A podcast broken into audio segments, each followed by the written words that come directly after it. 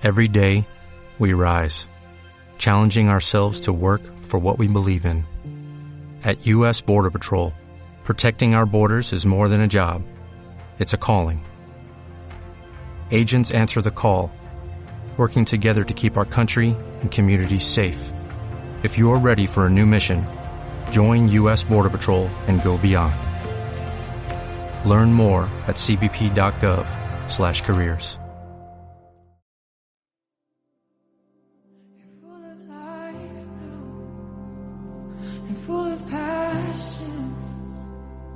That's how he made you. Just let it happen. You're full of life and full of passion. That's how he made you. Just let it happen. You're full of life now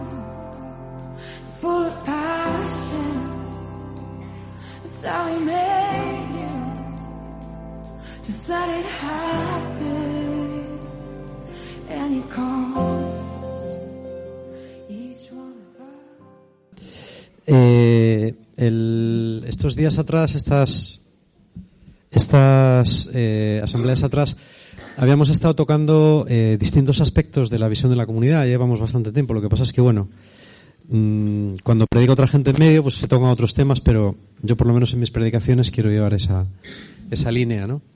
En las dos últimas habíamos estado hablando. A ver ese micro. A ver. Sí, yo, creo que así está bien. Vale. En las dos últimas habíamos estado hablando del- de la comunidad y la iglesia. ¿eh? De, de la visión. Yo sigo hablando. De la visión de, de la comunidad con respecto a la iglesia. Veíamos que era, bueno, pues mm, es difícil hablar en dos, en dos sesiones, no de un tema tan complejo, pero bueno, aquí lo que intentamos es dar unas pinceladas con lo más importante. Obviamente la visión eh, es mucho más complicada, tiene muchas más cosas y mucho más profunda. Entonces, aquí ya digo, lo que podemos hacer es hacer un, pequeño esbozo solamente, ¿no? Yo quería tocar hoy dos puntos, eh, también relacionados con la visión, y son dos puntos de los que no se habla demasiado a veces, pero yo creo que son muy importantes. Uno es el tema del compromiso y otro es el tema del trabajo.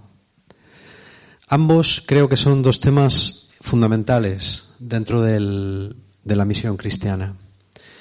Eh, porque aunque no son muy teóricos y no se habla demasiado de ellos, sí son muy prácticos y condicionan la vida de la gente después en el día a día.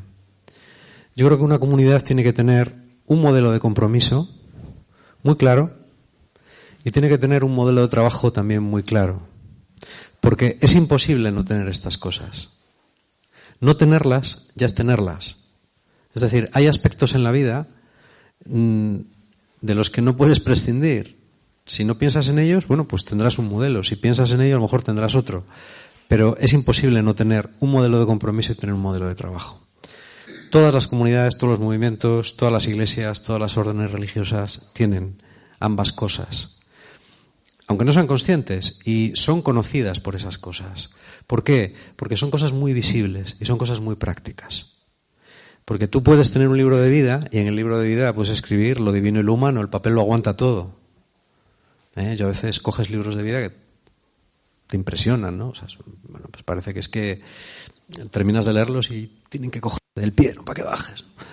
Porque son muy elevados, son muy así, pero vale, pero esa es la teoría. Luego en la práctica, a mí por eso siempre me ha gustado, en la medida en la que he podido visitar comunidades.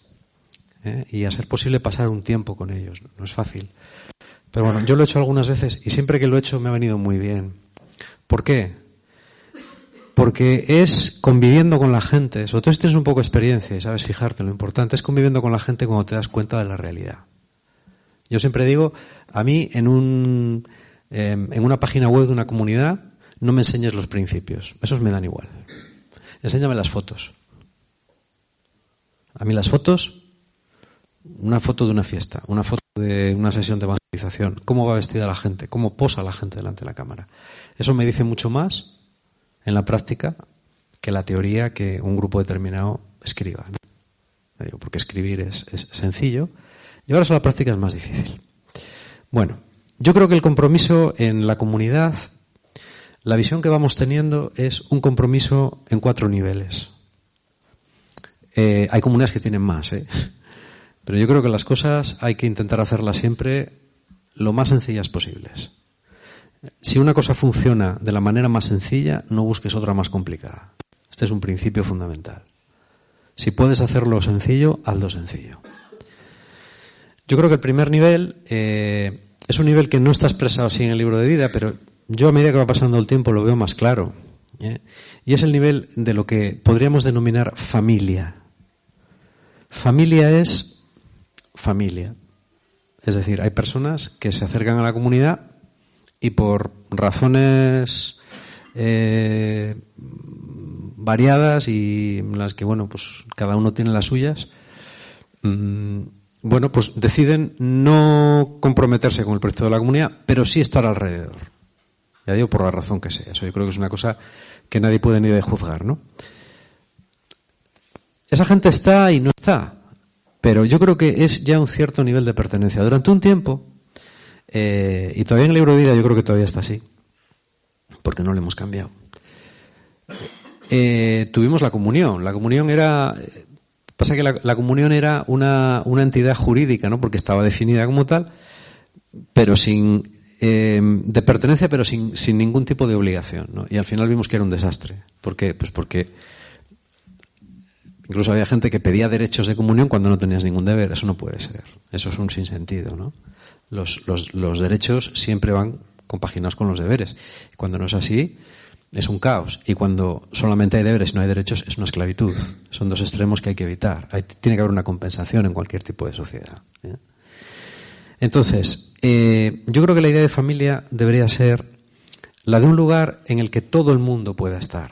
Y cuando digo todo el mundo, digo todo el mundo incluso aquellas personas que a lo mejor no están regularizadas con la Iglesia. ¿Por qué? Bueno, porque eh, la Iglesia no es una comunidad de santos ni de perfectos, es una comunidad de gente que se junta alrededor de Jesús. Jesús en su propio pequeñito, pequeñito grupo de discípulos tenía niveles muy diferentes. Había gente que estaba en regla, por decirlo de alguna manera, con Dios, y había gente que no. Pero incluso esa gente que no, por los motivos que sean, quería estar cerca de Jesús, porque él transmitía vida. Yo creo que el hecho de que una comunidad tenga gente que se acerca a ella es una buena señal. ¿Por qué? Pues porque la gente, aunque no vaya a formar parte de ella, por las razones que sean, esas nosotros no podemos juzgarlas. Dios las juzgará, eso sí. ¿eh? Esa gente, sin embargo, puede querer acercarse a esa vida que la comunidad supuestamente, emite. Y eso es bueno. Eso es bueno. Yo creo que esa realidad hay que tenerla en cuenta. No puedes tenerla en cuenta jurídicamente, pero sí tienes que tenerla en cuenta espiritualmente. Y al final, yo creo que es lo que hay, ¿no? ves gente que a lo mejor no, no se compromete con la comunidad por la razón que sea, pero sí que pertenece a esta familia por, y de pleno derecho, ¿no? Pues por, por proximidad, por interés, por atención, por, bueno, pues por mil razones. Yo creo que este es un nivel. Hay otro nivel, que es el del compromiso. El compromiso es, eh, esto lo tienen todas las comunidades, y no solo religiosas, sino humanas, pues cuando tú entras en un club, cuando tú entras en un sitio determinado. Yo creo que es muy importante eh, saber con quién se cuenta. Hay gente que dice, bueno, el compromiso es un papel de Dios, sí, eso es como la gente que dice que el matrimonio es un papel. A mí hay alumnos que, bueno, ya no, ahora ya no me dicen nada, pero antiguamente me decían, ah, es que el matrimonio es un papel. Y yo, no, Monín, o Monina, estás muy equivocado. El matrimonio no es un papel, el matrimonio es un compromiso solemne. Es una cosa distinta. Que tú haces delante de otra persona con la que te vas a comprometer, pero no solo. Hay unos testigos, hay un representante de la iglesia y después están todos tus amigos, todos tus familiares y la gente que en definitiva te importa algo en este mundo, que son a los que invitas a tu boda. Por eso, el, matrimonio no es un papel, el papel es lo de menos. Del papel hasta se puede prescindir. Es un compromiso público. ¿eh? Con una comunidad pasa lo mismo. Eh, cuando tú te comprometes con una comunidad, estás dando el paso de unir en cierta medida tu suerte con la de esa gente en orden a conseguir un proyecto. Y eso es importante. Eso es muy importante. Yo creo que es una de las cosas, de las, mm, de las peores cosas que ha sucedido en la Iglesia en los últimos siglos, ha sido la noción de cristiandad en la que da igual 880 y todos, y en la que no están claros los criterios que hacen que una persona esté o no esté. En cualquier parroquia no están claros los criterios de quién está y de quién no está. La gente no los tiene claros, por lo menos. Por eso la gente, aunque no vaya a misa, te pide una boda religiosa y bautizar a sus hijos. ¿Por qué? Porque cree que tiene derecho. Decir, no, el que no vaya a misa o el que no pise la iglesia nunca no tiene nada que ver, te dice alguna gente. Yo tengo el mismo derecho que tiene mi vecino a casarme en esta parroquia porque yo soy de este pueblo. Si yo vivo en Polanco, a ver, ¿por qué yo no voy a poder eh, casarme en la iglesia Polanco? Es que no vienes nunca por aquí. ¿Y qué? La gente no lo entiende. ¿Eh? Ya, hablamos el otro día de esa doble lógica que hay. La iglesia tiene una lógica y la gente tiene otra. Pero el resultado es este, que no hay, eh, no hay ningún criterio ahora mismo que defina en la iglesia quién es cristiano, cristiano de verdad y quién no. Quién pertenece a la iglesia y quién no. Es el bautismo, pero todos sabemos que el bautismo no es real. Pues sabemos que la inmensa mayoría de la gente que está bautizada pasa absolutamente de la iglesia, de Dios y de, todo lo que tiene que ver con eso. Pues el compromiso, el que sea, ¿eh? Cada comunidad tiene el suyo, pero yo incluso creo que la propia iglesia debería tenerlo. Para, en Alemania, por ejemplo, está muy claro. ¿Sabes cuál es el compromiso? Los impuestos. Ah, amigo. En Alemania la iglesia se financia por un impuesto especial a los creyentes de según qué confesión. Si tú eres luterano, tus impuestos van a parar a la iglesia luterana. Si eres católico, van a parar a la iglesia católica. Ese es un criterio, no es un criterio muy espiritual, pero es un criterio muy claro. En Alemania saben exactamente cuántos católicos hay. Son los que sueltan la pasta. Que vayan a misa o que no vayan a misa, eso ya es otro tema. Eso ya, eso al gobierno no le importa. El gobierno lo, lo que quiere saber es a quién cobra y a dónde va esa pasta. ¿Eh? En España ni eso. Entonces, claro, vivimos en un, una especie de nebulosa en la que yo creo que por eso los compromisos son importantes. Ah, mediante un compromiso, aunque sea muy sencillo, ¿eh? tú te vinculas con una gente a un proyecto. Puede ser una iglesia o puede ser un club de ciclismo, pero te vinculas a un proyecto. Y es importante porque así sabes con quién cuentas. Si no, nunca sabes con quién cuentas, nunca sabes qué pedir a quién y vives en una especie de nebulosa. Así no se puede conseguir ningún objetivo. Y este es un problema muy grave. ¿Vale? El compromiso, bueno, pues en nuestra comunidad se hace año a año. Eh, y después está ese compromiso que es exactamente el mismo, pero de por vida. Es decir, bueno, ya no hace falta que eh, que hagas mm, el compromiso todos los años, sino que dices, bueno, yo veo que esta es mi familia, ¿eh? más o menos, yo creo que es para siempre, yo creo que este proyecto nunca me convencerá del todo, a, mí por lo menos nunca me ha convencido del todo, pero sí a un porcentaje bastante elevado, y bueno, pues yo, yo quiero comprometerme de por vida. Hoy en día mucha gente tiene miedo al compromiso, y eso es una pena, yo le digo a la gente, bueno, hombre, si puedes comprometerte con una mujer o con un hombre, pues con una comunidad yo creo que es menos, porque finalmente con una comunidad no tienes que dormir. ¿Eh? ¿Cómo que? ¿Cómo que? En la misma cama no.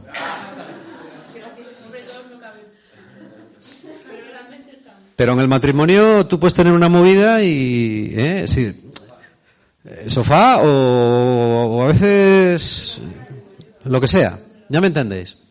Bueno, si la gente puede comprometerse de por vida en una relación, ¿por qué no puedes comprometerte en una comunidad? No es tan grave, es muchísimo menos compromiso. ¿eh?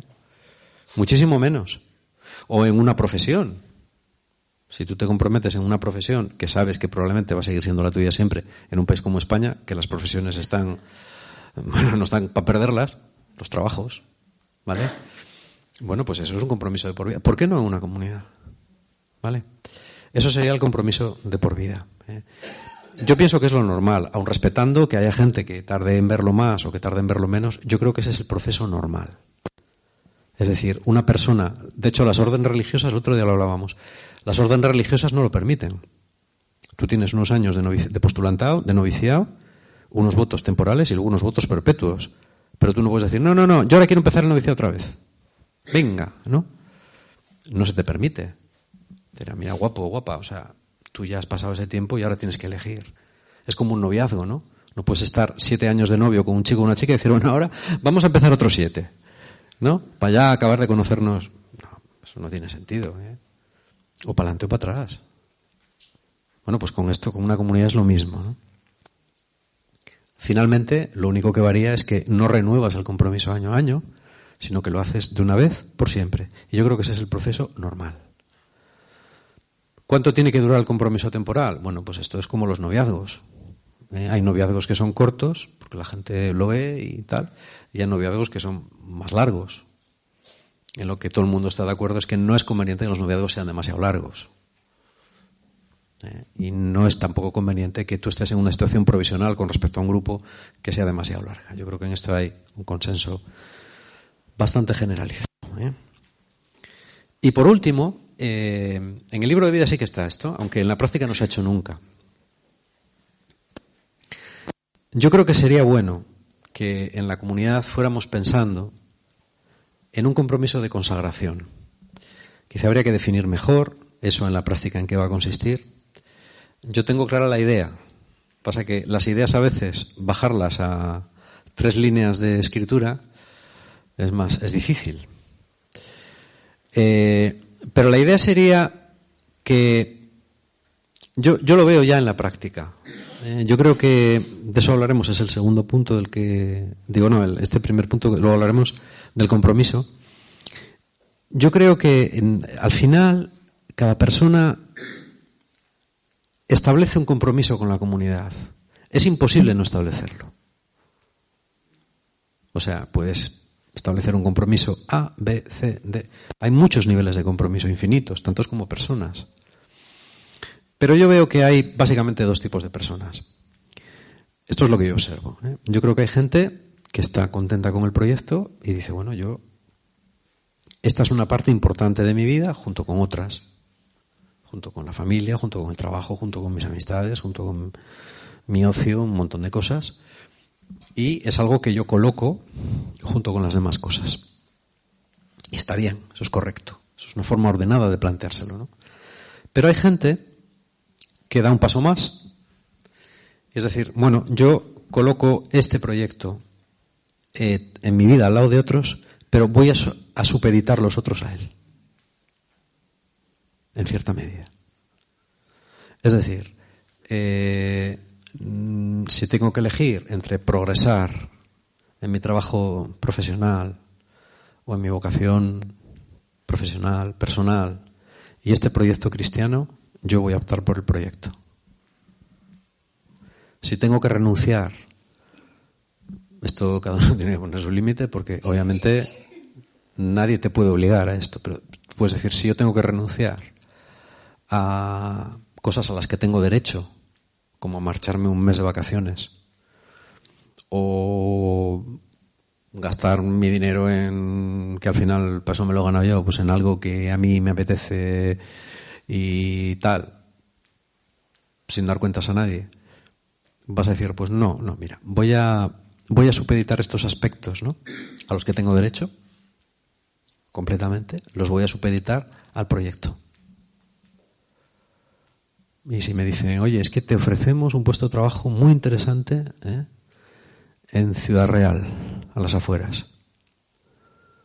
Y tú dices, ya, pero es que Ciudad Real, mi comunidad o mi, no tiene nada.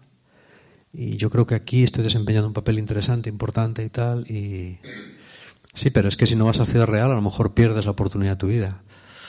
Ya, pero yo considero que para mí la oportunidad de mi vida no es progresar laboralmente o conseguir ese trabajo, sino que es dedicarme a este trabajo en el Señor, ¿no? No digo que el otro no sea de Dios, pero es un trabajo secular. ¿eh? A esto nadie te puede obligar. Porque si te obligara a alguien, entonces sería vivir en ley y acabarías quemado, frustrado y hundido en la miseria. Esto tiene que salir de ti y tienes, que hacerlo con gozo. Por lo menos tienes que hacerlo con gozo la mayor parte del tiempo.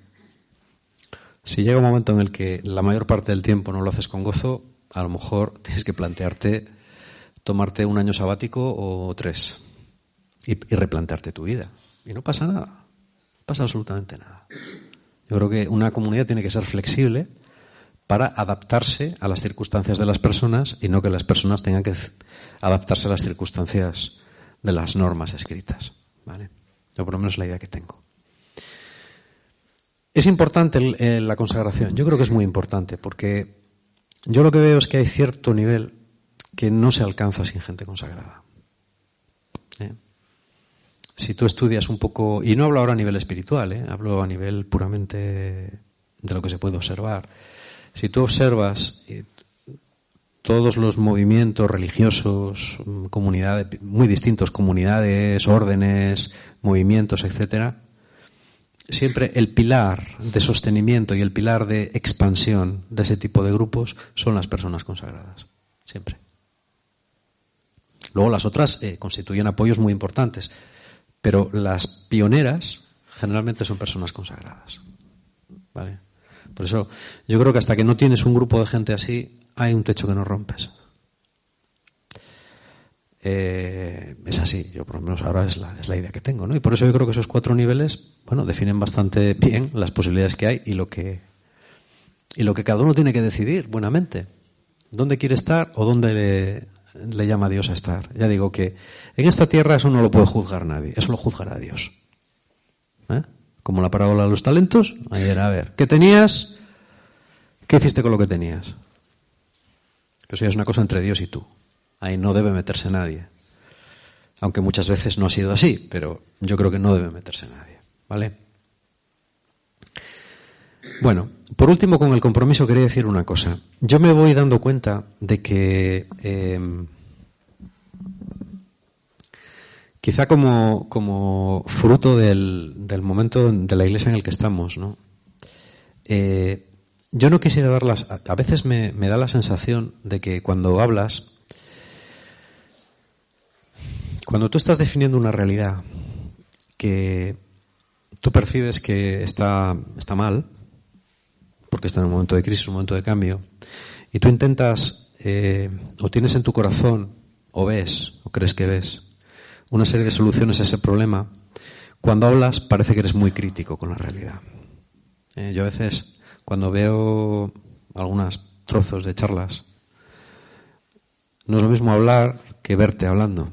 ¿eh? Yo, yo a los que habláis en público recomiendo mucho que os grabéis hablando, porque aprendes mucho de ti mismo. ¿eh? Y ves, ves, cosas a veces que te horrorizan.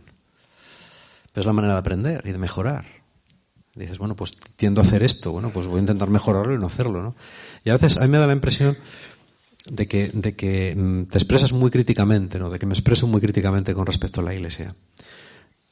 Puede que sea así, pero no es mi intención. Es decir, no se trata de denigrar lo que hay, pero tampoco se trata de maquillarlo ni de pasarle la mano.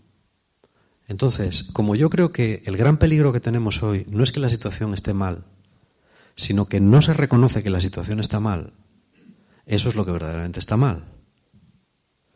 Tener una herida no es muy grave si reconoces que la tienes. La cosa se complica cuando dices que no, que no hay ninguna herida, porque entonces no la puedes curar. Y por eso a veces tienes que insistir mucho que tienes una herida, que tienes una herida, que tienes una herida, ¿no? Y te dicen, wow, es que estás obsesionado con la herida. Ya, pero es que está ahí. ¿Eh? También pasa un poquitín eso. Entonces, yo un gran problema que veo es que veo cantidad de gente que quiere las cosas de Dios y de la Iglesia literalmente perdidos y como ovejas sin pastor. Y cada vez veo más de siempre, ¿eh? pero para mí fue especialmente revelador los años del N, fíjate. Los, años del N, yo cuando veía a la gente y hablaba con alguna gente, veía, ¿no? a mí siempre me gustó mucho observar a la gente. Me di cuenta de una manera como más gráfica hasta qué punto muchas personas en la iglesia española estaban, pero perdidas por completo, es decir, como niños abandonados. Gente mal instruida gente mal alimentada y que había crecido en su fe a salto de mata, comiendo un poco de allí, otro poco de allá, picando de aquí, de allá. ¿eh? ¿Por qué? Porque por desgracia, y aunque no, aunque cuesta admitirlo, yo creo que la Iglesia no tiene un plan para la gente. Un plan claro, definido y determinado que sea medible, observable y evaluable. No lo tiene. Entonces, bueno, pues tú vas a la parroquia, ahí te sueltan y primero haces la comunión, luego si eso sigues en poscomunión, si no, pues si, si, estás en un colegio, pues la pastoral del colegio y luego ya, pues con 18 años, pues te dicen, ala, pues ahora ponte tú a dar, con 18 años, oye, que yo no he empezado la universidad con 18 años, ¿cómo me vas a poner a dar nada? Si estoy, soy un niño en la fe, acabo de empezar. Bueno, ya, vete a un retiro. Pero que no es eso. Es como si un chaval, ¿no? Que acaba segundo de bachillerato, que no sabes nada absolutamente, te dicen, bueno, pues ahora tú te vas a dedicar a la ingeniería mecánica, ¿eh? Pero ¿cómo? Vete un taller, mira, esto es una, la válvula, las válvulas van del no sé cuánto al 12 o al 13, esto es una válvula del tal, esto es una chisma de carraca, ¿eh? esto es un motor, pa, pa, pa. esto es un motor eléctrico, funciona así. ¿eh? ¿Qué diferencia hay entre, entre amperios y voltios? Míralo en internet. Que hay unos tutoriales en YouTube que te lo explican muy bien. Que además es verdad. ¿Eh? Oye, ¿y qué son los pascales? Míralo en internet también, hombre, que ahí te lo explica todo. No hay un plan. Entonces hay gente que eh, ves personas que a lo mejor saben mucho de algo porque han estado en un sitio, pero luego de otra cosa igualmente básica no saben nada. Porque no hay un plan. ¿Cuál es el plan? No hay plan. Y esto es dramático porque impide a la gente crecer. Entonces la gente crece mal formada. Eh, tú ves gente que a lo mejor tiene una piedad muy estricta y saben muchísimo de liturgia y saben muchísimo de cosas, pero después de vida espiritual profunda, de oración profunda, no saben nada. O de, o de Biblia, no saben nada. ¿Eh? ¿Por qué? Porque de la misma manera que a nivel intelectual o a nivel de formación hay un itinerario, que estará mejor o peor, pero ahí está.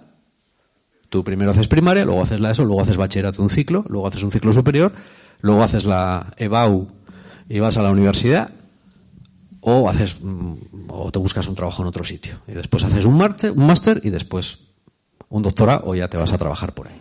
Ese es el en la iglesia no tenemos eso y es una pena. Aunque fuera mucho más modesto. Es una pena que no sea así.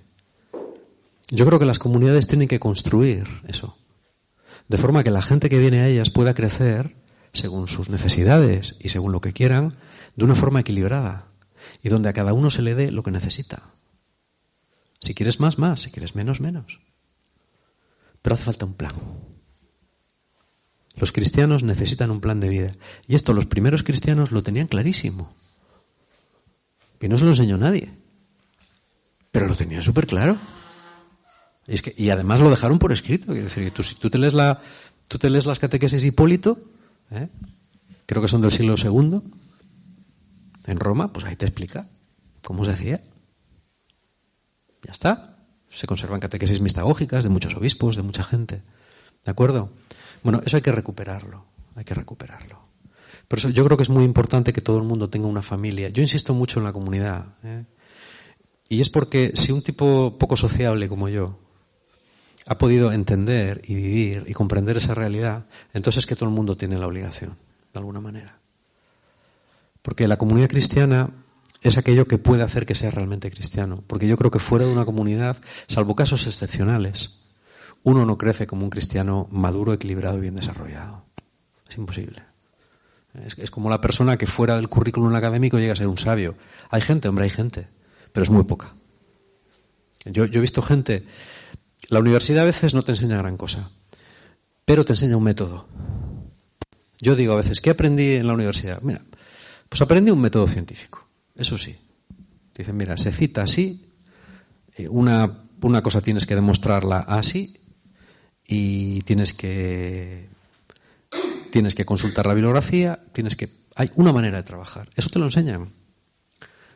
Y te dan una idea, aunque no te enseñen nada, te enseñan cómo aprender y dónde aprender. ¿Vale?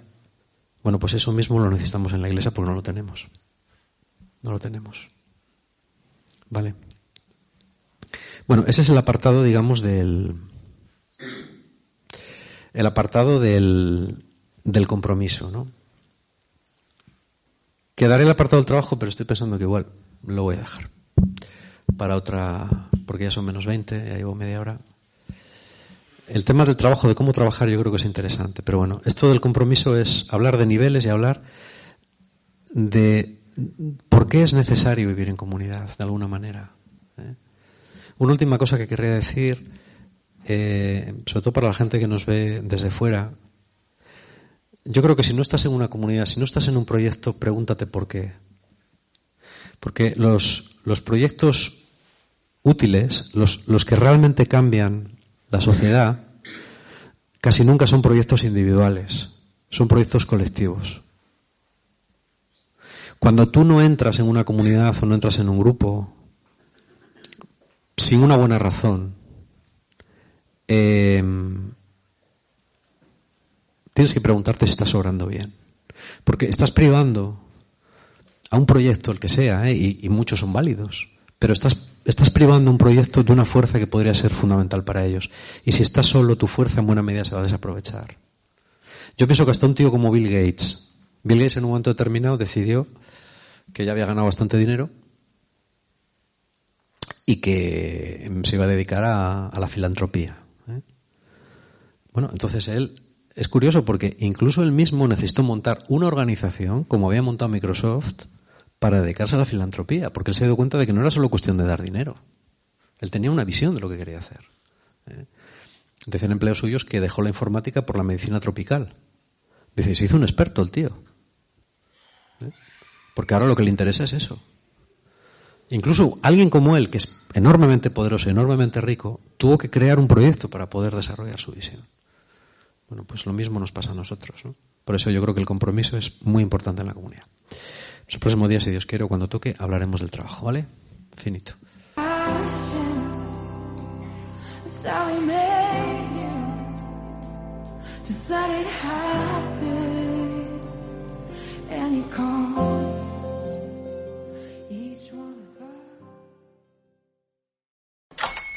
Hola, buenos días, mi pana. Buenos días, bienvenido a Sherwin Williams. ¡Ey! ¿Qué onda, compadre? ¿Qué onda? Ya tengo lista la pintura que ordenaste en el ProPlus app. Con más de 6.000 representantes en nuestras tiendas listos para atenderte en tu idioma y beneficios para contratistas que encontrarás en aliadopro.com. En Sherwin Williams somos el aliado del PRO.